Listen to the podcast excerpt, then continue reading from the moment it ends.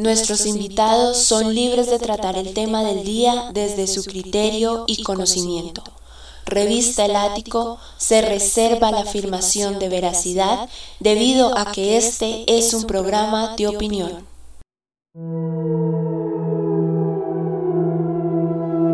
Cuando el reloj marca las 20 horas, vivirán las historias más aterradoras y escalofriantes en un solo programa. ¿Y tú estás listo para enfrentarlo? Prepárate para abrir las puertas del ático. Aquí comienza una nueva experiencia paranormal. Bienvenidos. Bienvenidos. Bienvenidos.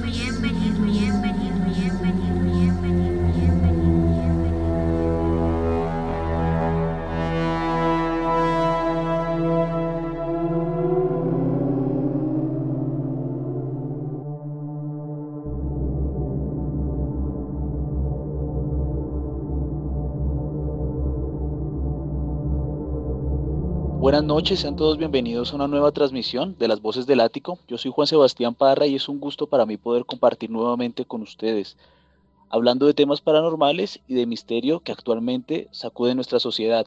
Esta noche les traemos un programa cargado de grandes sorpresas y con un tema también bastante polémico y bueno, de alguna forma también con fuertes raíces ancestrales, la santería. Hoy nos acompaña un invitado, quien es santero y además es espiritista. Para no dar más largas, demos la bienvenida a Benjamín Farías. Benjamín, muy buenas noches, qué gusto tenerte con nosotros. Buenas noches a todos, un placer, mi nombre es Benjamín Farías, muchas gracias por la invitación a su programa. Este, espero que sea de ayuda, bueno, la, la respuesta a las preguntas que ustedes me tienen el día de hoy. Muchísimas gracias por su invitación de antemano, buenas noches tengan todos. Muchas gracias, Benji. Vamos también a saludar al resto del equipo que compone la revista El Ático. Dianita, muy buenas noches, ¿cómo estás? Buenas noches, Sebas, y buenas noches, familia del Ático. Feliz, como siempre, de compartir con todos ustedes y con este tema que está espectacular. Efectivamente, Dianita, Cielito, muy buenas noches, ¿cómo estás? Muy buenas noches, Sebas, y a todo el equipo de la revista Lático. Pues para mí un gusto estar nuevamente acompañándolos en esta noche, hoy con un tema súper interesante, con bastante historia y hay mucho que hablar sobre él y estás en lo, estás en lo cierto. Juanpa, muy buenas noches, ¿cómo estás? Sabitas, buenas noches, buenas noches a todos nuestros oyentes. Hoy un nuevo programa de las voces del ático. Yo muy contento de estar aquí. Buenas noches a nuestro invitado y a toda la mesa del trabajo. Y por último, Santi, buenas noches. Hola Sebas, buenas noches, buenas noches a, todo el equipo, a Benjamín eh, por, por asistir, por ayudarnos con este tema que para mí es uno uno de los que quizás más levanta cierto rechazo, entre comillas, por llamarlo así, por ciertas personas. Y pues para eso mismo estamos hoy, para, para quitar ese rechazo, de nuevo lo digo en comillas. Es verdad, en, eh, realidad, en realidad Santi es un tema que tiene mucho tabú, tiene mucho tabú y de alguna forma pues va a ser ideal la información que Benjamín nos puede brindar, pero bueno, para ya entrar en materia, de una vez Benji, coméntanos ¿cómo definirías la santería? ¿Qué es la santería? Bueno, buenas noches a todos. No nada, para mí la santería es un culto ancestral, ¿okay? es una práctica religiosa que podríamos decir que remonta tiempo de la esclavitud allá en, la isla de Cuba. La santería a la cual yo pertenezco y practico es la santería afrocubana, ¿okay? que nace de, la esclavitud, pues como tal allá en Cuba. Este, fueron estos secretos que traían estos ancestros africanos allá a la isla y ellos poco a poco fueron guiando la manera de cómo proliferar su religión y sus creencias con todas las limitaciones que tenían ahí. De ahí nace la regla de lo que nosotros conocemos como la regla de Ocha y es lo que actualmente todavía se practica en Latinoamérica y yo creo que en todas partes del mundo, la mayoría del mundo hay personas que son practicantes de la, de la religión afrocubana.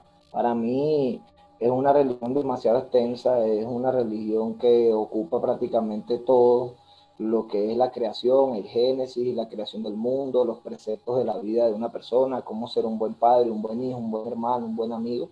lo que nosotros llamaríamos el hecho de que cada hombre o cada individuo puede encontrar dentro de sí mismo el Ibuapele, que significa el buen carácter del hombre. Pues. Siempre que la persona pueda mejorar dentro de sí mismo como ser humano para poder pues, ser un buen religioso. Benjamín, eh, teniendo en cuenta eso que nos dices de esa doctrina que manejan, ¿por qué se dice que se tiene cultos a estos dioses, a estos espíritus? Bueno, mira, este, para nosotros, nosotros somos adoradores de los orichas. Los orichas son las diferentes entidades que a su vez representan energías naturales, ¿ok? Este, digamos que podríamos hablar de los más básicos, pues que son los más famosos, por decir el Eguá, que es el, rey del camino, por decir Obatalá, que es el, dios que vive en la loma, por decir Shango, que es el dios del trueno, del fuego, Oya, que es la dueña del cementerio, Ochun, que es la dueña de los ríos, okay, la dueña del amor, y Maya, dueña de los mares, representa los mares, Ogun, que representa el monte, Ochosi, la justicia, el cazador, okay, cada una de, estas, de, estos, de estos ancestros o de estas deidades son adoradas para, por nosotros pues a través de diferentes ceremonias y consagraciones que las personas se van realizando a medida que van avanzando en la escala religiosa. Este, la adoración parte de que, de que de alguna manera nosotros rendimos tributo a ellos para que ellos nos guíen y nos orienten en el desarrollo de nuestra vida diaria. Bueno, Benjamín, eh, se sabe que esta religión, por así decirlo, nace también en un pueblo que me llama mucho la atención personalmente y es el pueblo Yoruba. ¿Qué nos puedes decir acerca de ese origen, específicamente hablando de ese pueblo? Sí, bueno, el pueblo Yoruba, este, como se dice, es la raíz o la matriz de donde, de donde nace la religión. ¿Qué pasa? Que es muy diferente lo que practican los africanos, es muy diferente la, como decir, la religión de ellos, pues, a lo que nosotros practicamos aquí. ¿Por qué es diferente? Porque allá se dividía todo por tribus, pues. Y cuando vinieron los, fueron los barcos negreros a Cuba, se dice que tenían reyes, princesas de diferentes tribus, de diferentes etnias africanas. Cuando convergieron allá, algunos realizaban los rituales de alguna forma, otros los realizaban de otras, y ahí se fueron dando concilios donde le dieron la formación a lo que nosotros practicamos, pues, que es la regla de Ocha, la santería afrocubana.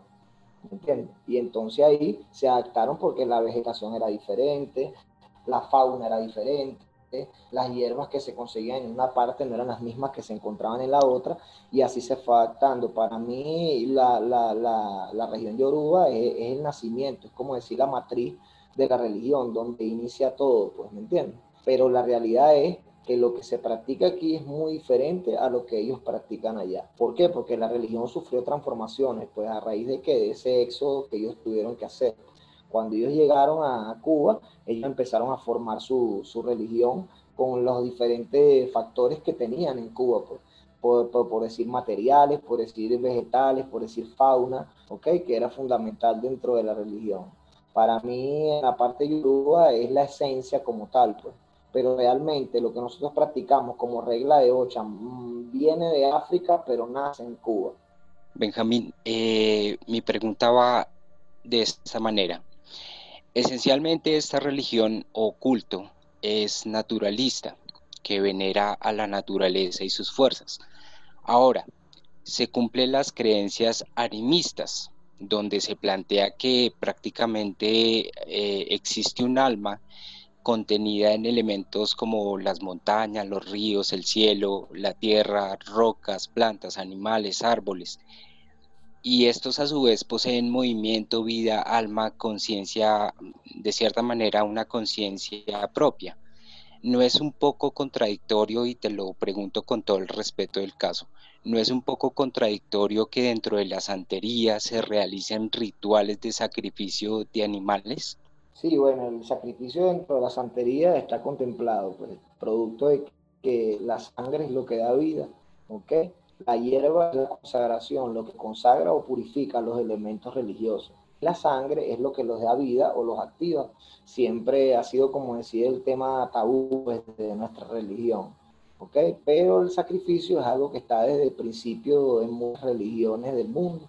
¿okay? El sacrificio que nosotros hacemos no es para tratar al animal, hay que, saber, hay que saber hacer los sacrificios, el animal en ningún momento debe sufrir, en ningún momento debe ser maltratado, ¿ok? Y debe, y debe ser inmolado de la, de misma manera de manera de evitar el, mayor cantidad de sufrimiento para el animal. Este, no es cualquier animal, son animales específicos que según historias o pataquíes, como nosotros le llamamos, en la religión están destinados a que su espíritu lleve el mensaje al cielo de lo que nosotros estamos haciendo aquí en la tierra es la manera a veces también de nosotros conectarnos con esa ancestralidad para que ese espíritu de ese animal que nosotros estamos inmolando lleve el mensaje ante Olofi, ante Dios o ante la deidad que nosotros estamos llamando para hacer algún trabajo, algún, alguna petición o alguna situación que estemos realizando, algún, algún petitorio, para pues, que le estemos realizando los santos. Se supone que esa sangre de ese animal y el espíritu de ese animal va a comunicarse con esa, con esa espiritualidad a la cual nosotros estamos llamando, estamos sirviendo para que de esa manera él escuche pues la súplica o el ruego que nosotros estamos haciendo. Sí es un tema controversial porque siempre la gente considera que el sacrificio, las personas que son en pro de los animales, este, consideran que está mal y, y de repente yo creo que, que, ¿cómo se llama? Que es un tema que cualquiera podría juzgar, pero que es una cuestión también donde estamos en un mundo plural donde existen diferentes culturas y así como hacía el sacrificio en la, religión yoruba o en, la, en la regla de la ocho, también existe el sacrificio en muchísimas más religiones y en muchísimas más consagraciones de diferentes, de diferentes religiones. Igualmente, podríamos irnos a que, a que todo lo que nosotros consumimos, o si habláramos, por ejemplo, de todas aquellas personas que comen carne, eh, todos esos animales se sacrifican y muchas veces de manera más dolorosa de la que podemos hacerle un ritual. Entonces es una cuestión como que es un tabú, pero a la vez es algo que se vive diariamente en industrias, en máquinas, en cosas gigantes que sacrifican animales por cantidades y nadie dice nada. Muchísimas veces los mismos animales que nosotros utilizamos en alguna de las ceremonias o incluso en Cuba, pues se estila mucho de que los animales que, que se matan para, para una consagración luego son comidos por las personas que, están, que participan en la ceremonia, o sea, sirven de alimento, ¿ok? En ningún momento es solo por matarlos y ya, pues. no sé si me entienden.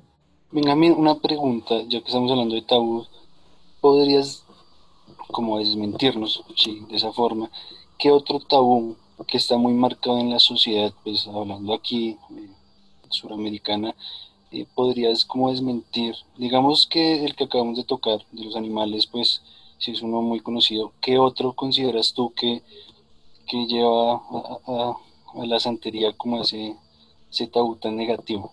Sí, bueno, también dentro de, lo, dentro de los tabú que yo considero está el que es la, lo que nosotros llamamos el yaboraje, que es el año donde la persona debe vestirse de blanco una vez que se inicia y se consagra en el santo, o sea, se hace santo, se corona santo, como se llama, o se asienta el santo, dice que a partir a partir de ese momento la persona dura un año vestida de blanco, para nosotros eso se llama yaboraje, ¿ok? Y eso representa un año de purificación para la persona. Muchas veces nuestros yaboces, como nosotros le decimos, son víctimas de insultos, son víctimas de más miradas en la calle, las personas los comulgan porque creen que son pertenecientes a alguna secta satánica o cuestiones negativas. Pues. Siempre es asociado hacia algo negativo. Para mí es otro, otro de los tabúes de la religión y que a pesar de que estamos en el siglo XXI, pareciera que a veces de la mente todavía estamos atrasados en muchas cosas y, que de pronto vemos peor que una persona se vista de blanco, a que, a que así como cualquier otro practicante de cualquier otra religión, incurren faltas mucho peores que un Aunque para mí el hábito no es parte de la regla de que nosotros vestirnos un año de blanco una vez que nosotros consagramos el santo. Eso se llama el año de yaboraje ese año se convierte en una prueba muy dura para muchas de las personas que, participamos en esta religión, producto de que de repente de alguna manera somos un poquito juzgados, pues a priori, por personas que no saben o desconocen con respecto a la religión y ya inmediatamente te ven vestido de blanco ya dentro de la sociedad causa de un impacto y mucha gente lo ve a uno de mala manera. Para mí es otro de los tabú incómodos de, nuestra religión, pues de que, somos muy juzgados en muchos aspectos y para mí es por falta de conocimiento de muchísimas de las personas.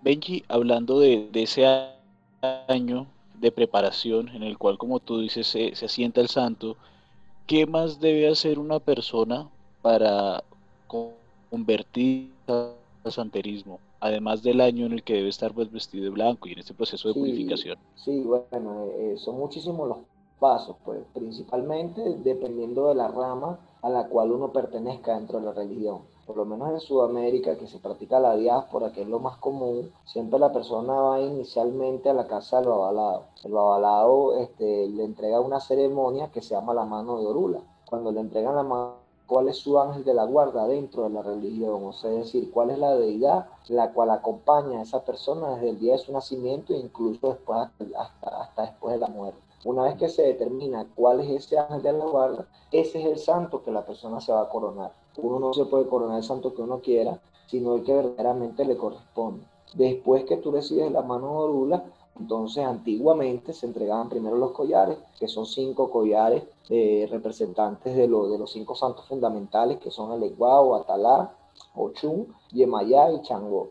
¿okay? Se ponían esos cinco collares y se le entregaba a la persona el otán del Eguá. ¿Okay? El otán del Eguá, que es el primer santo que se recibe, pues el Eguá. ¿okay? Eso ya lo hace santero. Y una vez que la persona tenía eso, ya estaba lista para iniciarse en la, en la regla de ocho, entonces se hace la ceremonia del santo como tal, que es una ceremonia mucho más compleja y que ya es la iniciación como tal dentro de la, dentro de la religión. Y a partir de realizar esa ceremonia, la cual dura siete días, y la persona recibe una tanda de santos, pues dependiendo del ángel de su guarda, una cantidad de santos respectivos, ahí la persona empieza a cumplir ese año de yaboraje. Pues pero para poder consagrarse en santo es muy importante que la persona primero tenga su mano orula, para que esa mano orula le determine cuál es el ángel de la guarda que debe, que debe hacerse coronarse la persona. Teniendo en cuenta esto de la mano de orula, ¿nos podrías comentar a los oyentes de las voces del ático cuáles son los métodos de adivinación que utilizan en la santería? Sí, bueno, son varios, porque la santería es comprendida como decir, de varios, de varios actores, pues. Eh, uno de los actores como tal es el santero, el otro de los, eh, que, el santero como tal viene siendo el que, el que consagra el santo, para nosotros llamamos el que pare. Pues. Por otro lado está el babalado, que para nosotros es una de las máximas jerarquías dentro de la religión, que es aquel que tiene la potestad de Ifá y trabaja con un santo que se llama Orumila, ¿ok? Y es el que está capacitado para determinar el ángel de la guarda de las personas. Y después viene el Oriate, que Noriate viene siendo el mayor dentro de los santeros, el que tiene sabiduría, el que tiene conocimiento y que ha sido preparado por otro Oriate, que es el responsable de dirigir la ceremonia del santo de la persona. Incluso el que le quita el cabello, el que le hace la ceremonia que es donde se le dan los designios, los, se, sacan los diferentes signos de la persona y se le dan las profecías de lo que va a ocurrir a lo largo de su vida, lo que ocurrió, lo que está ocurriendo y lo que ha de ocurrir en el futuro. Este, eh, eh, cuando se va a consagrar un santo, se necesita de la actuación de, de esos personajes, tanto el babalado, que tanto hace la orula, como también se encarga de la matanza, y asimismo también este, se necesita el santero, que es el que va a ser el padrino, el que va a parir a la persona en el santo, y se necesita el oriate, que es el que va a dirigir este, la ceremonia. Después entra la oyubón, que es el segundo padrino de la persona que vendría siendo otro santero más. ¿Me entiendes? Y igual, bueno, en una ceremonia de santos pueden participar alrededor de, eh, dependiendo del santo que se vaya a consagrar, alrededor de unas 10 personas como mínimo, como 10 personas y como mínimo, para, para una iniciación de un santo como tal. Y son diferentes actores con diferentes rangos dentro de la religión que se necesitan para poder llegar a una consagración de 8 entre, los, entre los métodos que se utilizan para la adivinación, este, el babalado por lo menos utiliza el ecuele, ¿okay? que es una cadenita con unas conchas, algunas son de nácar, otras conchas son de coco. Este, el babalado también puede adivinar a través del lanzamiento del obbi, que son los cocos. El santero adivina con el caracol, con los caracoles, que nosotros llamamos caurí, para nosotros se llama dilogún, ¿okay? con eso adivina el santero y con eso se hace de la persona, la profecía de la persona cuando se consagra en el santo.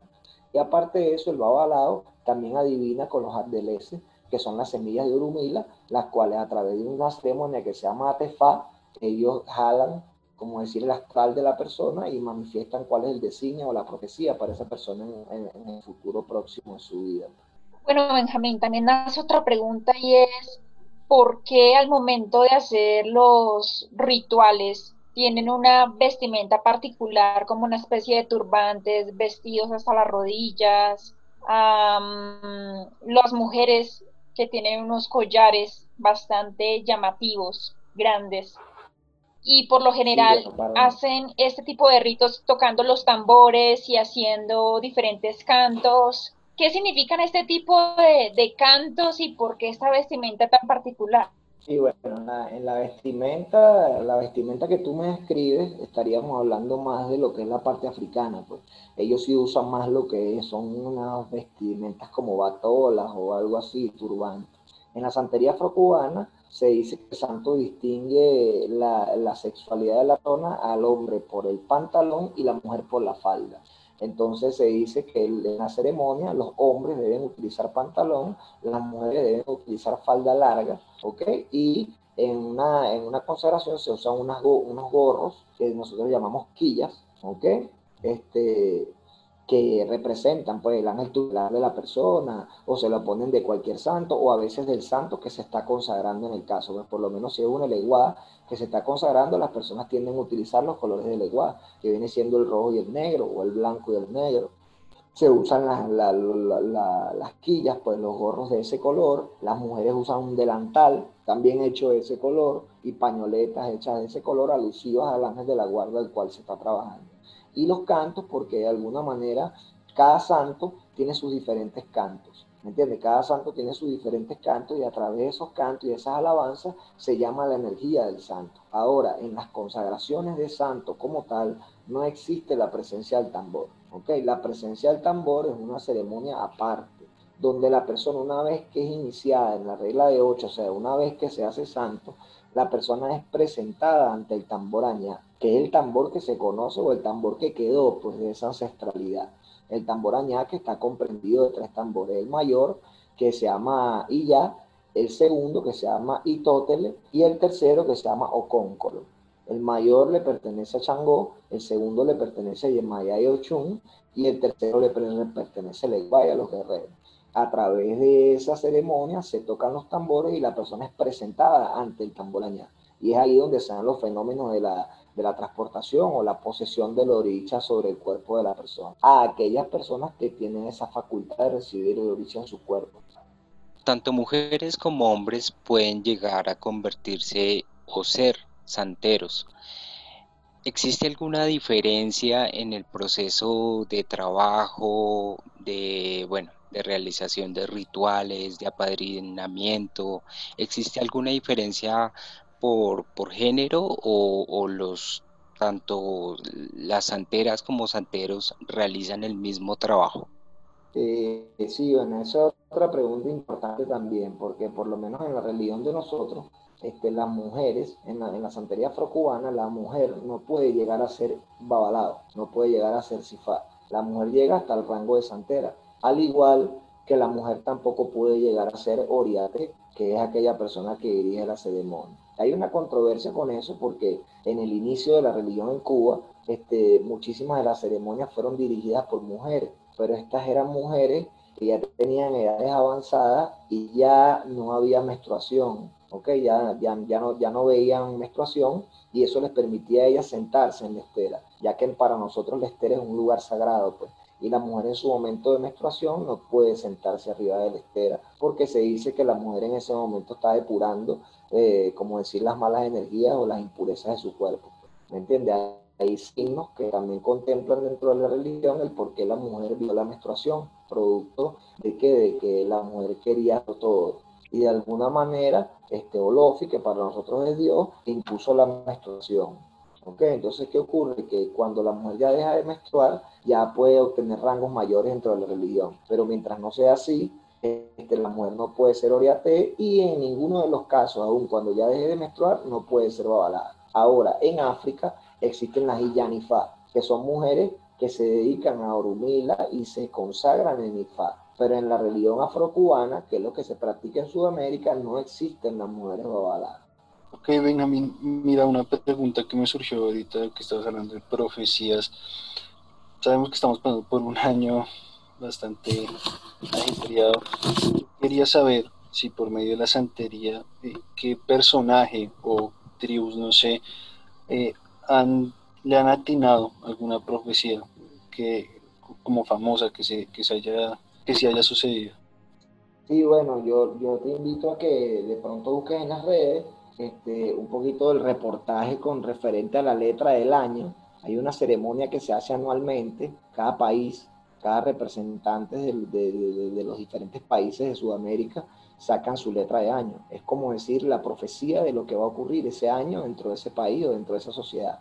Y en la letra del año de Cuba este, se habló con referente a la pandemia, se habló con referente a la, enfermedad, se habló con referente a, que venía mucha muerte, mucha mortandad, y se dieron las obras o voces, como nosotros llamamos, para evitar ese, ese tipo de situaciones para las personas que estamos dentro de la religión. Inmediatamente que se conocen las letras de años sacadas por los dirigentes de cada país, entonces inmediatamente todo el mundo empieza a realizarse las obras o los esboces, como nosotros decimos, para liberarse de los diferentes actos. En este caso, la profecía de este año fue muy clara, acusando de que venía una enfermedad grave para, para, para, para la humanidad, pues para nosotros como tal. Y esa letra fue un de y, se hablaba claramente de lo que era la situación de la enfermedad, pues la descomposición cadavérica y todo, todo esto que nosotros estamos viviendo lamentablemente. Este, incluso así como es para países, también cuando una persona se inicia, le hacen una profecía completa de su vida, donde la persona puede llegar a saber incluso hasta tener una noción más o menos de qué puede ser su muerte, incluso de cuál es su destino en la vida y qué es lo que vino a hacer dentro de este mundo. Benji, ¿por qué la Iglesia Católica reconoce la santería como si fuese un culto pagano? Y bueno, tú sabes que en ese tema es complicado, ¿no? Lo que pasa es que por lo menos te hablo en mi caso, pues de Venezuela, aquí hay mucho ataque de parte de la iglesia a, la, parte de la santería, porque es una religión que ha crecido de manera significativa a lo largo y ancho del mundo como tal, y eso ha traído que la iglesia voltee a mirarnos, pues, porque muchos de los, de los feligreses o muchas de las personas cristianas este, que asistían a la iglesia se han dejado de asistir a la iglesia para unirse a la, religión de Oruba o a la regla de Ocha. Y entonces ya ahí ha empezado como de alguna manera muchísimos ataques, pues, muchísimos ataques. Ya por lo menos en, países como México, la santería que está creciendo de forma eh, impresionante. Este, en Cuba, bueno, sabemos que el nacimiento de la, de la regla de Ocha. Este, conozco de santos que se han consagrado en Colombia. Conozco de tambores que se han celebrado en Colombia, con subidores. Este, conozco personas de la santería de Puerto Rico, donde hay mucha santería también, en, en la República Dominicana. Entonces, como es una religión que ha ido creciendo, creo yo que, que cada día somos más, de alguna manera hemos llamado la atención de otras religiones y, y y cómo se llama la crítica, pues siempre buscar como, como ver quién tiene más, más gente. Pues. Y de otro lado, bueno, así como somos criticados por la Iglesia Católica o somos vistos como un culto pagano, este, también te puedo decir que también somos una religión que es catalogada como patrimonio de humanidad, la UNESCO. Entonces, de alguna manera, así como hay personas que nos han visto mal, hay otras personas del mundo que también ven esto como un patrimonio cultural y ancestral del mundo, el cual no se puede perder, pues y nosotros este, seguimos dando vida a esos ancestros y a esos antepasados que nosotros tuvimos y que, y que siguen presentes en la vida de nosotros. Benjamín, una parte importante que acabas de decir que forma eh, lugar en ese patrimonio es lo de la herbología lucumí. ¿Tú nos podrías introducir un poco acerca de por qué es tan importante para ustedes esta parte? Sí, bueno, este, fundamentalmente para nosotros todo nace de las plantas, ¿ok? Porque las plantas son las que se utilizan para absolutamente todas las sagraciones que existen dentro de la religión. Sin las hierbas de santo no hay ninguna consagración posible. Son fundamentos de la religión ¿me entiendes? E incluso diferentes plantas le pertenecen a diferentes orichas. Entonces, ¿qué sucede? Que hay plantas principales que son, como decir, fundamentales, como el dedo blanco, como la pata de gallina, la verdolaga, como la hierba fina, ¿ok? Que son hierbas que son imprescindibles al momento de la celebración de alguna ceremonia. Y aparte de eso, el, el alto conocimiento que tenían nuestros ancestros con los poderes curativos de las plantas curativos tanto de la parte médica como curativos de la parte del alma. Pues. No podemos olvidar que somos creyentes de la existencia de un espíritu, de la existencia de una espiritualidad, y se dice que esas eran capaces de sanar desde la salud de la carne o del cuerpo, también son capaces de sanar el alma o el espíritu de la persona a las cuales la utiliza de la forma apropiada. ya que tiene que ser recogida de una manera, tiene que ser eh, trabajada de una manera para que pueda tener, como decir, el efecto que la persona está buscando. Bueno, también algo muy interesante es el hecho de que pues esta religión y estos ritos, hablando de los orillas también, se basa mucho en lo que es la, limpieza y, con este término me quiero referir a, limpieza, por ejemplo, de una casa y limpieza de uno mismo, ¿sí? Como liberarse de, todas esas malas energías entonces se dice que por medio de estos ritos o de esta admiración a estos dioses o a este dios, se puede tener un bienestar propio o aparte hay otro tipo de bienestares que se puedan obtener. Sí, este, para nosotros los rituales de limpieza este, depende, pues depende, porque hay, hay situaciones donde las personas requieren limpieza producto de alguna mala energía, producto de algún trabajo de hechicería de la que la persona pueda ser víctima, ¿ok? Pero normalmente yo veo la santería como una religión de orientación y una religión preventiva, ¿ok? Nosotros tenemos que luchar mucho porque esto no sea visto como brujería, ¿ok? Esto es una religión que tiene una orientación en unos preceptos morales para el ser humano. ¿Ok? Dentro de eso existe una limpieza, porque nosotros somos creyentes y sabemos que existe el bien así como que existe el mal. Entonces de pronto a veces las personas tienen problemas espirituales que dañan su vida diaria y la persona por no saber, pues simplemente cree que es mala suerte o cree que es una situación que le tocó vivir y resulta que muchas veces este, son producto de acciones espirituales o de acciones energéticas que perjudican a la persona y que de alguna manera la atrasan en el desenvolver de su vida diaria. Este, sucede que muchas veces las obras, limpiezas o esposos, como nosotros los llamamos, este, se, se abocan a corregir esos, esos errores energéticos, esos errores espirituales que puede tener la persona para poder encontrar la, como decir, la, afinar pues su, su, su, espiritual, su campo energético, para que a su vida llegue lo que por mandato de Dios está correspondido a que llegue y no permitir que ninguna energía negativa o, o oscura pudiera trancar o truncar el desenvolvimiento de la persona. Benjamín, ¿Por qué el culto o comunicación con los muertos es tan importante para esta religión y qué peticiones o favores se les hace generalmente a ellos? Sí, bueno, nosotros en la religión tenemos una, unas palabras o un precepto muy fundamental de la religión que dice Ikulo Biocha, que significa el muerto para el santo. Si no hay muerto, no hay santo. ¿ok?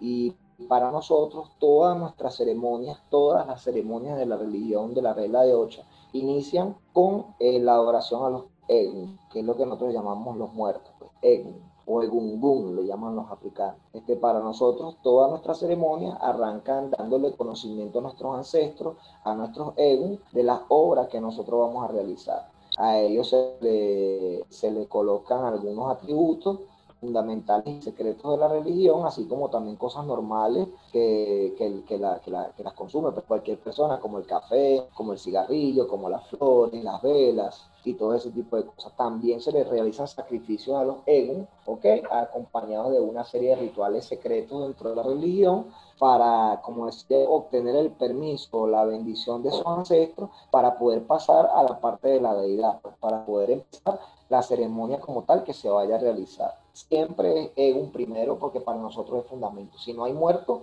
no hay santo. Dice que el muerto parió al santo. Para nosotros primero es el muerto, porque para que, pudiera, para que hubiera santo, primero tuvo que haber muerto. Entonces, de alguna manera, Egun es una figura fundamental y principal dentro de la religión. ¿Ok? Benjamín, eh, mira, volviendo un poco con el tema de la Iglesia Católica, sí me queda una duda, pues ya sabemos que, que la Iglesia Católica en sí pues define la santería de forma incorrecta como algo negativo. Yo quería saber, quiero saber, eh, si existe alguna similitud en ciertos temas de, con la, o sea, la santería católica con la Iglesia Católica.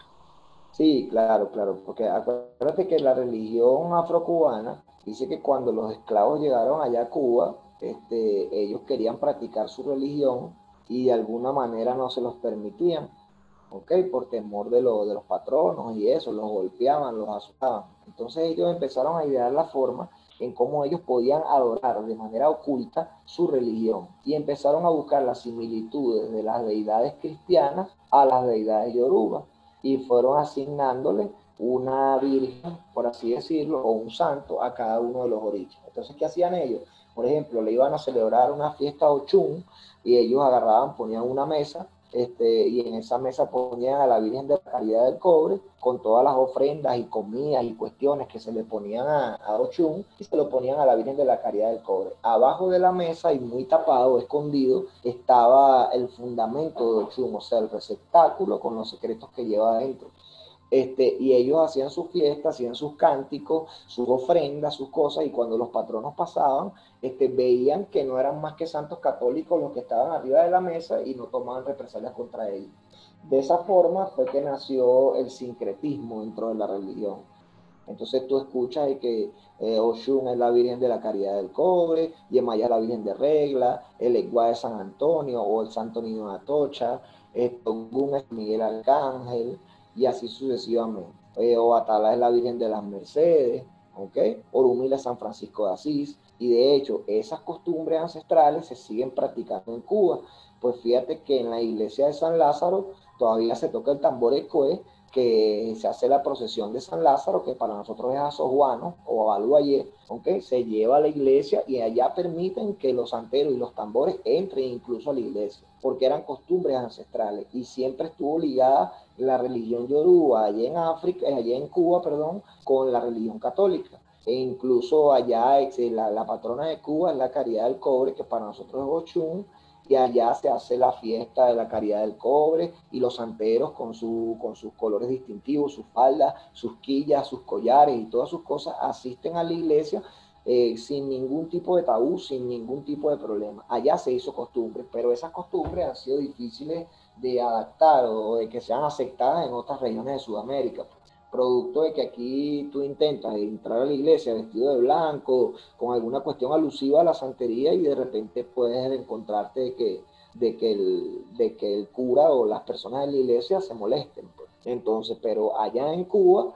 es muy normal ver una procesión de santeros hacia una iglesia. Y existen los días como el 17 de diciembre que se celebra el Día de San Lázaro, que se hace la procesión de Babalú hasta la iglesia de San Lázaro allá y se hace todo, todo, todo con las muletas y el tamborecue y todo eso dentro de la iglesia. Y allá incluso los curas lo permiten, pues, porque saben que es algo más que todo cultural, más allá de que sea como decir una profanación o algo así, es algo cultural, la manera de acordarse de todas aquellas personas, de todos aquellos ancestros que murieron y que, y que tenían todas esas costumbres, pues, y que esas costumbres no se pierdan a lo largo del tiempo. Benji, hablando de estas relaciones que hay con otras religiones o costumbres o culturas, ¿existe alguna relación directa entre el vudú y el santerismo? No, no existe relación no existe ninguna relación. El vudú es una cosa y la santería es otra. E igual que el candomble, eh, que también es brasilera, la religión del candomble, este, adoran eh, deidades muy parecidas pero con otros nombres. Pero en las iniciaciones o en las ceremonias son muy diferentes. No, no, no tienen una relación una con la otra. Solamente que, bueno, están las creencias, como te lo pudiera decir, de cualquier, de tiempos muy antiguos, donde se cree la energía del mar, la energía del viento, la energía de las aguas, del río, del viento, de las flores, de, la, de, los árboles. ¿okay? Y, eso, y eso radica en el vudú. Pues. Entonces de repente en eso hay una similitud, pues que también son adoradores de lo natural. Benjamín, eh, tengo entendido, no sé si es cierto, ya tú me desmentirás, y es que dicen que cuando uno les hace ofrenda a estos dioses, si uno no cumple con las ofrendas, ellos se lo cobran con la vida de uno o con un familiar. Y por eso para ustedes es muy importante la creencia de respetar los panteones de sus orichas. Bueno, mira, son como decir también creencias o mitos que se, que se forman dentro de la sociedad, ¿no? Pero lo que, que en esto, pues, de hace algún tiempo, era decir que eso es completamente falso. El ángel de la guarda de una persona nunca viene a subir a castigarlo ni viene a hacerle daño. Simplemente viene a orientar, viene a orientar y viene a guiar. que se dice bueno, que uno hace sus ofrendas, uno hace sus pagos, sus entregas, ¿ok? Y son producto de qué? Del agradecimiento por algún favor recibido o alguna entrega que haya que hacer para librarse de algún mal que pueda venir en el camino. Pero en ningún momento en que tú incumplas o faltes alguna situación de esa, el ángel de tu guarda jamás va a venir a matarte, ni a, ni a, ni a destruirte, ni a ti, ni a ninguno de tus familiares ese tipo de cosas de las que, de tú me estás hablando se ve más en lo que es la parte del pactismo, que viene siendo una rama del espiritismo, ¿okay? que ahí sí es más delicado porque se trabaja con energía oscura y sí pueden venir ese tipo de cobros, pero en la santería yoruba, en la práctica de la regla de ocha, eso no existe, ¿okay? Ninguna, ningún santo viene a la vida de nadie a matarlo, ni a hacerle daño. Viene a la vida, a tu vida sabiendo que eres tú y sabiendo qué esperar de ti y de alguna manera, bueno, siempre es bueno cumplir porque todos queremos estar bien con nuestro ángel de la guarda, más no significa que, que no podamos cumplir, nuestro ángel de la guarda a tomar alguna represalia con nosotros. Bueno, aparte de, de, de los orishas, que son como una especie de santos para ustedes, sé que hay un dios muy especial y muy importante que se llama Olofi. ¿Qué representa este dios para ustedes? Mira, para nosotros Olofi es el Mesías Olofi para nosotros es Jesucristo, es la presencia de Jesucristo en la tierra. Y Dios para nosotros se llama Olodumare, que es el que verdaderamente crea el mundo, el dueño del género. Se dice que Olofi es el hijo de Olodumare, algo similar a la historia de Jesucristo, por así decirlo. Para nosotros Olofi es el Mesías y nace en un signo que se llama Babayube. ¿okay? Olofi representa ese hijo de Dios que viene a la tierra en sacrificio y viene siendo el, uno de los mayores adivinos y practicantes del Papa. Benjamín, eh, en la religión católica pues conocemos que están estas edificaciones, las iglesias. ¿Por qué la religión yoruba no existe estos lugares de culto, pues sabemos que los santeros y las santeras pues realizan eh, su proceso, sus vocaciones, sus, sus bueno, rituales desde su casa. Pero eh, mi pregunta va más direccionada a este aspecto, porque en esta religión no existen centros como, bueno, especies como iglesias o lugares de culto. Sí, y bueno, lo que pasa es que el templo de nosotros es nuestra propia casa. Por eso se dice casa de santo, ¿ok? O templo de santo, templo de ocho. Nuestra casa viene siendo nuestro propio templo y nuestra iglesia donde adoramos a nuestro origen, ¿ok? Sin embargo, en África sí existen lugares que, que, que son representativos de algunos orichas como tal. En, algunos, en algunas tierras o en algunas partes existen inclusive plazas alusivas a los orichos. Está la Plaza Ordúa, está el río Yochun, allá en África. Y, aquí en Sudamérica o en Centroamérica, por ser una religión de alguna manera perseguida o de alguna manera mal vista, este, se evitan hacer cosas tan públicas producto de que como está todo el tema del sacrificio y todas las ceremonias que nosotros hacemos, este, no son cosas que se pueda ver para cualquiera, al igual que como es una religión que también es una especie de, logia o de cofradía, este, las ceremonias son completamente secretas y ninguna persona que no esté iniciada dentro de la religión puede saber, ver o presenciar la ceremonia. Entonces por eso es importante para nosotros que sea en nuestras propias casas, porque solamente así podemos controlar quiénes están y quiénes no están, de manera de que la ceremonia sea completamente pura, pues, ya que si lo haces en un lugar abierto, no tienes la seguridad de saber quiénes están consagrados en la religión y quiénes no y eso pudiera incurrir en fallas o en errores al momento de la realización de la ceremonia. Benjamín, eh, mira, me una duda, pues primero ahorita tocaste una fecha, el 17 de diciembre, si no estoy mal. ¿Qué otras fechas, eh, digamos, son muy relevantes para, pues, para la religión de, pues, para tu religión? Bueno, este, también está el 13 de junio, que es el Día del Lenguaje, ¿ok? el Día de la Virgen de las Mercedes también se determina como el Día de Obatalá. Se tomaron esas fechas, ¿no? De esos santos católicos para de alguna manera conmemorarlos como día de orichas, pues, pero como es una religión ancestral y que data de tantos miles de años, de alguna manera no se conocen fechas exactas de los días de los santos, sino que estos ancestros tomaron esas costumbres de agarrar esas fechas de algunos santos católicos para hacer alusiones a los orichas. pero no hay fechas específicas. Realmente la fecha importante para cada religioso es el día en que se consagra en, el santo como tal, el día que se inicia y se, y se corona santo, esa es la fecha importante que es lo que nosotros llamamos cumpleaños de santo. De cuando una persona tiene su cumpleaños de santo, este hace sus tambores, se construye un trono para el santo, que la mayoría de las veces hace con tela, se cocinan todas las comidas para los santos, lo que nosotros llamamos adimuse.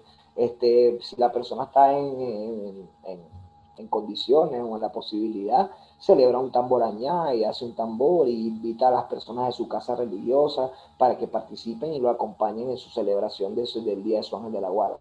Benji, eh, bueno, además de, de la religión, pues del santerismo, ¿sí? también practicas el espiritismo. ¿Hay algunas bases del santerismo que te puedan servir o que te han apoyado en, la, en el espiritismo o viceversa? Sí, en, mi caso fue al revés, pues, porque yo primero fui o soy practicante inicialmente del espiritismo.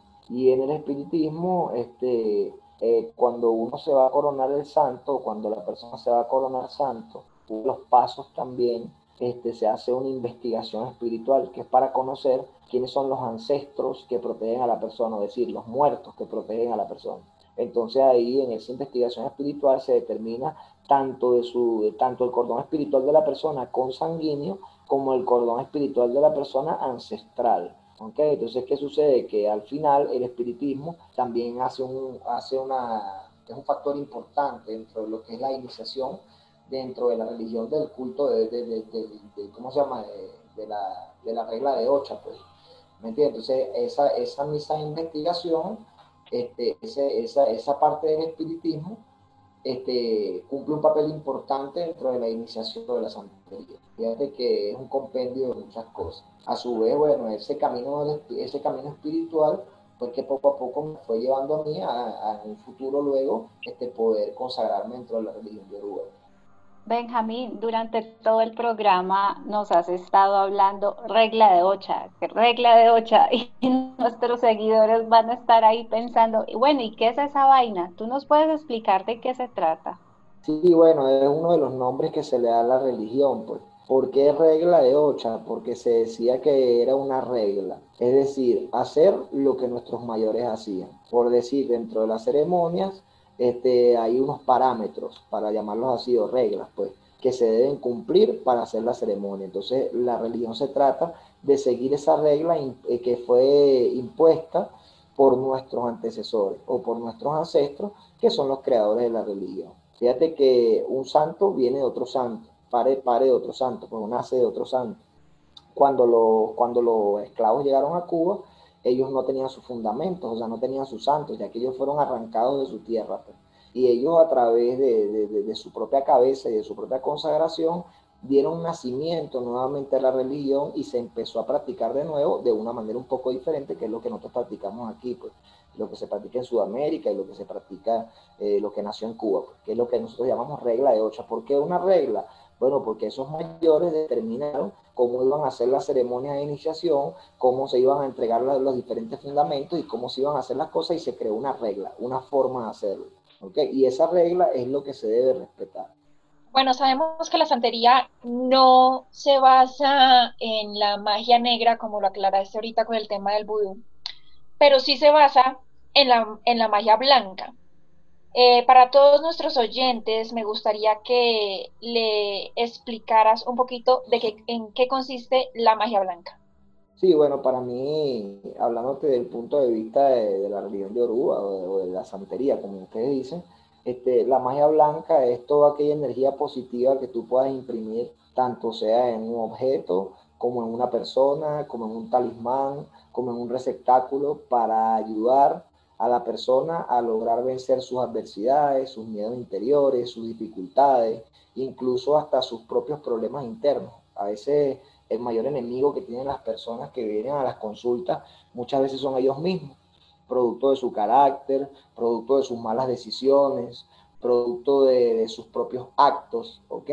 Y a veces esta magia blanca te ayuda a encontrar esa energía positiva que necesitamos a darnos cuenta de dónde estamos equivocados, en dónde estamos fallando, cómo podemos corregir nuestras actitudes o nuestros pensamientos para que nuestra energía esté un poco más alineada y podamos encontrar ese, ese camino positivo que todos estamos buscando. Lo más importante de esto es saber que en todas las religiones existe el bien y el mal y que el bien y el mal está representado dentro de cada uno de nosotros porque nosotros en una situación positiva, este, bueno, tenemos nuestros mejores deseos, tenemos nuestra alma limpia, pero en una situación donde a nosotros le pasa algún familiar o nos dañan a nosotros mismos o dañan a alguien, nosotros inmediatamente cambiamos nuestra manera de pensar. Pero para mí, todos somos buenos y malos. Y lo importante de la santería es que te enseña a que tú siempre puedas sacar lo mejor de ti y tener autocontrol a pesar de todas las situaciones que se te puedan presentar en tu vida. Benjamín, también se ha hablado un poco de, los zombies. No sé si esto está relacionado con el vudú, tú me corregirás de pronto con eh, rituales negativos que se, realizan. ¿Esto es un tabú, es un mito? Eh, ¿Qué es esto? ¿Esto es real o es mentira? Bueno, mira, esas son cosas que están más relacionadas con lo que es la parte del vudú haitiano. Este, Ahí dicen de que en el vudú haitiano este, compran el alma de las personas y las convierten en zombies, pero yo, eh, Benjamín, no te podría dar fe de eso, puesto que es algo que yo no he visto y es algo que no he, no he podido presenciar. Y como no lo he presenciado, pues no te, no te pudiera hablar de algo que no, que no he visto. Pues. Dicen que sí, y hay muchos mitos e historias con referente a eso, pero eso está más ligado a lo que es el vudú. Benjamín, mira, eh, pues al comienzo estuvimos hablando de, lo del sacrificio, no sé si esté bien dicho, de los animales y pues me generó una duda. Me dices que hay ciertos animales específicos, entonces yo quería saber cómo se hace esa selección o si ese, o si, sí, o si ese animal significa algo en especial, no sé si me podrías dar un ejemplo. Bueno, fíjate que, por ejemplo, cuando se creó esa regla de la que yo estaba, de, de la que yo estaba hablando desde que empezamos, la regla de 8, este, se dice que ahí se determinó qué animales eran los que comían cada santo. ¿A través de qué? A través del conocimiento que traían esos ancestros africanos. Por lo menos ya uno sabe que el eguá come chivo y pollo. Este, ya uno sabe que el eguá también come jutía. Pero el eguá, por ejemplo, no come ovejo, no come carnero.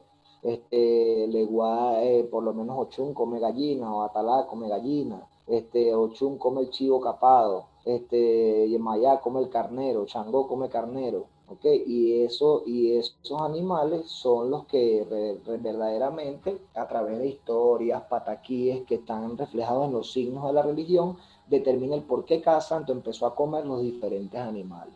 ¿Me entiendes? Y mente igual come el chivo pequeño, el chivo mamón, como nosotros decimos, pues el chivo pequeño. Es la comida predilecta del igual, al igual que el pollo, es la comida predilecta del Entonces, ¿qué sucede? Que cada santo tiene sus diferentes animales, Que son los que se le deben dar a la hora de una consagración. No es que uno va a agarrar cualquier animal y lo va a matar y la sangre es lo que importa, no. Eh, son animales específicos que a través de historias y pataquillas están determinados a comer cada uno de los santos. Al igual que por lo menos el carnero, ¿me entienden? Que el carnero es el animal que come Shango y es el animal que come Yemayá, ¿ok?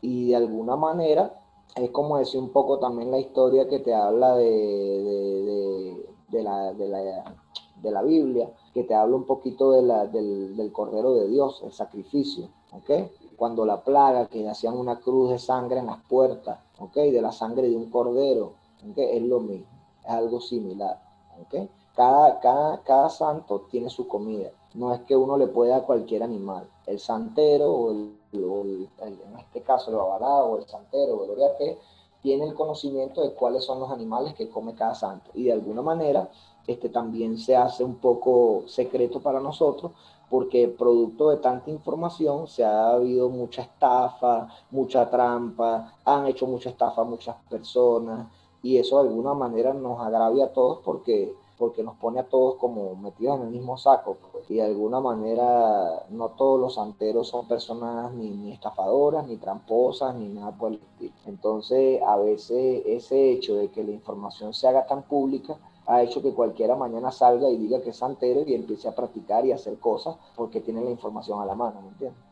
Benji, hablando un poco de, digamos que de, esta privacidad que tiene el santerismo y ya para ir cerrando nuestra última tanda de preguntas, ¿qué tipo de ceremonias son consideradas como privadas o exclusivas, digámoslo así? Sí, bueno, prácticamente yo creo que todas, prácticamente todas, porque lo normal dentro de la religión es que tiene que estar presente la persona a la cual se le va a celebrar la ceremonia y las personas que van a trabajar para la construcción de esa ceremonia. Solamente son públicos y ahora es que son públicos los tambores, porque antiguamente en los tambores tampoco podía estar nadie que no estuviera iniciado en la, en la religión. Era una religión muy secreta, era una religión de muchos ancestros, de muchos secretos ancestrales y que esos secretos era lo que hacía de que de alguna manera se mantuviesen y, se, y esos secretos siguieran siendo secretos, pues valga, la redundancia. Producto de internet, producto de información, producto de personas que de repente este, dieron más información de la que debían, la escritura de libros con búsqueda de ganar dinero o de hacer plata, este, empezó a salir la información a flote y eso trajo como, como consecuencia, bueno, muchísimas estafas, muchísima trampa, muchísima gente que le hicieron daño a través de esto. Pero la realidad es que una persona que no está iniciada en la santería no puede asistir prácticamente a ninguna de las ceremonias, a menos de que la persona vaya porque se va a iniciar o porque se va a realizar la ceremonia. Benjamín, una de las ceremonias más importantes en ese crecimiento espiritual dentro de, esta religión es la ceremonia del Evo, ¿Tú nos podrías hablar un poco acerca de esta ceremonia y por qué es tan importante para ustedes? Sí, bueno, porque se dice que en, el signo Ochedí nos dice que hacemos Evo para nacer y no morir antes de tiempo. Y Evo era lo que te decía hace rato. Evo significa sacrificio, Evo significa obra, Evo significa todo lo que tú haces al pie de tus santos para salvar para librarte, para limpiarte, para purificarte, para abrir tus puertas, tus caminos y las cosas que tú estás buscando. En la vida del religioso o, de o del santero se dice que debe vivir siempre bajo el esbo, o sea, haciendo obras de manera constante para poder contrarrestar las energías negativas o las cosas negativas que puedan venir a la vida de la persona. Incluso cuando la persona se que esas profecías que yo te estaba diciendo, que cada santo le da una profecía a la persona, este, ahí se le determinan a la persona los diferentes voces que por su astral debe hacer constantemente para evitar las cargas negativas de esos mismos designios. ¿Por qué? Porque cada signo te explica lo bueno y lo malo que te puede ocurrir. Entonces, ¿qué pasa? El esbo es para que te ocurra lo bueno y no lo malo.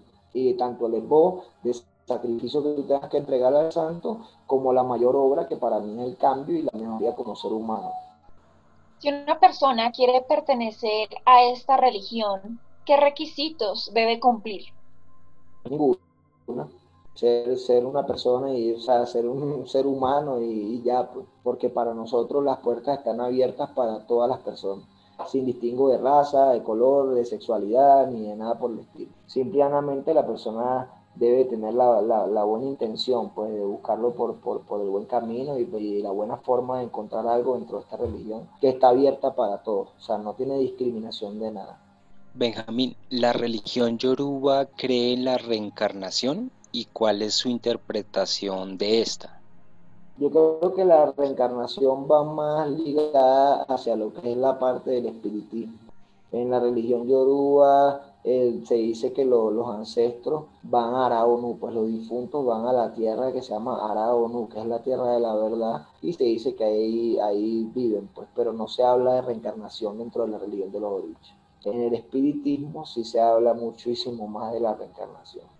Bueno, Benjamín, eh, más que una pregunta, yo sí quisiera que pronto tú nos des un mensaje a esa gente o pues a aquellas personas que no han conocido de fondo la santería como lo estamos haciendo en este momento, eh, decirles, darles un mensaje, que, que, la conozcan más, pues. Sí, bueno, mira, eh, mi llamado principalmente fue creada precisamente para eso. Sí, mi, mi, llamado principalmente a las personas es que para que aún, para que exista una estafa o exista una trampa, como decimos, un timo, este, primero tiene que haber un, una ignorancia o un desconocimiento del tema. Y eso es lo que da pie a que ocurran muchas cosas malas dentro de cualquier religión que hay, ¿ok? Este, mi llamada a las personas es a que se documenten, a que busquen personas verdaderamente este, limpias desde lo moral, limpias desde lo personal, ¿ok? Para que nos demos cuenta de que sean personas honestas y personas sensatas y así podamos buscar ese consejo religioso o ese camino religioso. Ok, acuérdate que la, la, religión no hace a los seres humanos, a los seres humanos también nos hace la educación y nos hace nuestros preceptos morales. Hay muchas personas practicantes de todas las religiones del mundo, tanto buenas por ser personas y malas por ser malas personas. Y eso está completamente desligado de la religión. No pudiera yo juzgar a la religión católica por la existencia de curas pedófilos. No pudiera yo jugar a la santería porque existe un estafador. No puedo jugar al espiritismo porque existe uno que hace trampa, no. O sea, sino que para mí todas las religiones son perfectas y que verdaderamente el imperfecto del ser humano. La gente que tiene alguna intención o algunas ganas de conocer un poco con respecto a la, a la, religión yoruba o a la santería, este, tiene que quitarse esos tabúes mentales impuestos por la sociedad y de alguna manera buscar gente responsable y gente honesta que pueda guiarlos y orientarlos en ese camino. Porque de repente estoy seguro que muchísimas personas pudieran encontrar muchísimas respuestas a su vida a través de esta religión, ¿ok? Que de alguna manera puede guiarlos y orientarlos hacia el desenvolvimiento positivo de su vida. Lo que pasa es que a veces pensamos más en el que irán y no, y no pensamos en, en lo que queremos por nosotros mismos. Muchas veces las religiones que practicamos son impuestas por nuestras familias, porque estamos en una sociedad donde la gente nace y simplemente te bautizan y te ponen una religión y ya. Y nadie te deja desarrollar tu espiritualidad, tus inquietudes, conocerte a ti mismo, darte cuenta hacia qué religión te pudieras inclinar tú. Entonces, como le digo a la gente, ¿no? Que no se guíe por lo, por lo, por lo malo, ¿no? Porque siempre es más lo malo lo que se habla que lo bonito. Y para hablar y para saber de algo, opinar de algo, lo primero que hay que hacer es vivir. Siempre en el camino hay experiencias malas, porque hay muchas personas que han tenido malas experiencias, pero también te garantizo que son muchísimas malas que han tenido experiencias positivas. Entonces, a veces, sobre todo allá en el país de ustedes, es importante que el día de que la religión llegue allá y crezca, y si es que ha de llegar y ha de crecer como, como, como, como toque que sea, de alguna manera lo más importante es siempre antes de observar la religión, observar a la persona. Viendo a la persona en su carácter, en sus preceptos morales, en su forma de ser, ya nos vamos a dar cuenta automáticamente si son buenos religiosos, si no, si es una estafa, si no es una estafa. ¿okay? Acuérdate que muchas de estas cosas se prestan para la, por, por el tema dinero, se prestan para muchas trampas. ¿okay? Entonces es importante que la gente en su deseo de solucionar su problema o su dificultad, no se vayan a las primeras, ¿ok? ¿Por qué? Porque por eso vienen las malas experiencias. Este, yo, mi invitación es a que conozcan y que, y que el que verdaderamente le guste esto, busque gente verdaderamente capacitada que lo pueda orientar y lo pueda guiar en esa, en esa vida religiosa. No irse a la primera para que por una decepción no terminemos juzgando una religión por la actitud de un ser humano. No sé si me explico. Perfecto, Benji, de antemano, mil gracias. En realidad pienso que es completamente ganador las palabras que nos acabas de dar para todas las personas que nos vayan a escuchar y que escuchen las voces del ático y que sigan a Revista El Ático. Lastimosamente el tiempo ya se nos ha terminado, pero antes de, de irnos, Benji, sí me gustaría que le comentaras a todos nuestros oyentes por dónde te pueden seguir, dónde pueden saber un poco más de ti, por dónde te pueden contactar si tienen alguna duda en profundidad de este tipo de temas. Sí, bueno, mira, este, yo soy una persona que no me caracterizo en esto por, por, por, hacerme publicidad o algún tipo de cosa así. Pues creo que, creo que a mi casa religiosa o a, mi vida espiritual llegan las personas determinadas por mi mismo ángel de la guarda o por mi mismo santo o por mis mismas espiritualidades que son las que traen las personas a mi casa. Este, considero que esto no es algo que, que deba hacerse de, para hacer publicidad, para que a uno le llegue gente, no, la gente lo trae en los mismos santos, la gente lo trae la misma espiritualidad. Este, aclarándote esto, en te puedo mis redes sociales en el tema de que la gente de repente vea las fotos, tengo muchas fotos ahí alusivas a la religión, cuestiones que tienen que ver con celebraciones, con tronos de santos, eh, altares espirituales, mis, mis, mis rituales personales que, que, yo hago. Este, mi Instagram es arroba benjamico, con K al final, benjamico con K. Este, ahí me pueden seguir las personas que, que quieran conocer algo de la religión incluso contactarme por ese medio. eh, sin ánimo de, ningún tipo de publicidad, siempre buscando la parte espiritual, no nos podemos olvidar de que es una religión y que en todas las religiones del mundo se manejan bajo las tres virtudes teologiales, que es la fe, la esperanza y la caridad. Y aquella persona que no tenga esas tres virtudes no puede ser determinado como religioso, es mi punto de vista. Pues muchísimas gracias a ustedes por la invitación y bueno, es un tema sumamente extenso y creo que para lo que ustedes hacen está bien, pero es más una parte de religión, ¿ok? Ahora, les invitaría que también busquen ustedes de, buscar otros temas en el futuro, cuando quieran, hacemos uno del espiritismo, que creo que habla más de esa parte que a ustedes les gusta, pues, esa parte sobrenatural, esa parte de fenómenos que pueden ocurrir dentro de la vida de una persona. Muchísimas gracias y bueno, siempre la doy. Muchísimas gracias Benji por todo tu apoyo, bueno, por acompañarnos también el día de hoy. Gracias también a los chicos de la revista Lático que estuvieron hoy conversando con nosotros, a nuestros oyentes y seguidores. Y bueno, nos escuchamos en una próxima oportunidad. Que tengan una excelente noche y mil bendiciones para todos.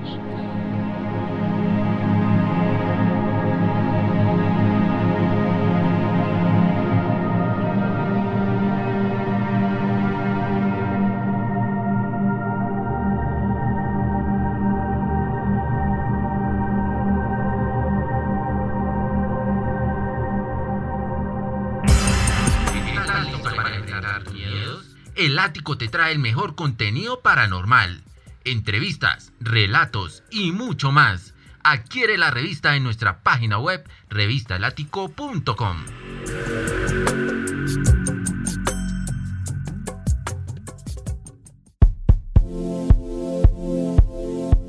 Plasma tus mejores momentos junto a Flash Sevens. Fotografía de moda, cubrimiento de eventos sociales, producción audiovisual Flash Sevens, un espacio para transformar la fotografía en elegancia y arte.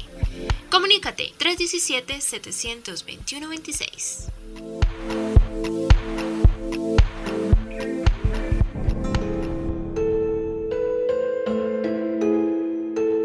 Llegado al final de este viaje paranormal. Escucha este y más contenido en nuestras plataformas Spotify y Deezer. Encuéntranos como las voces del ático y en nuestro sitio web como revistalático.com.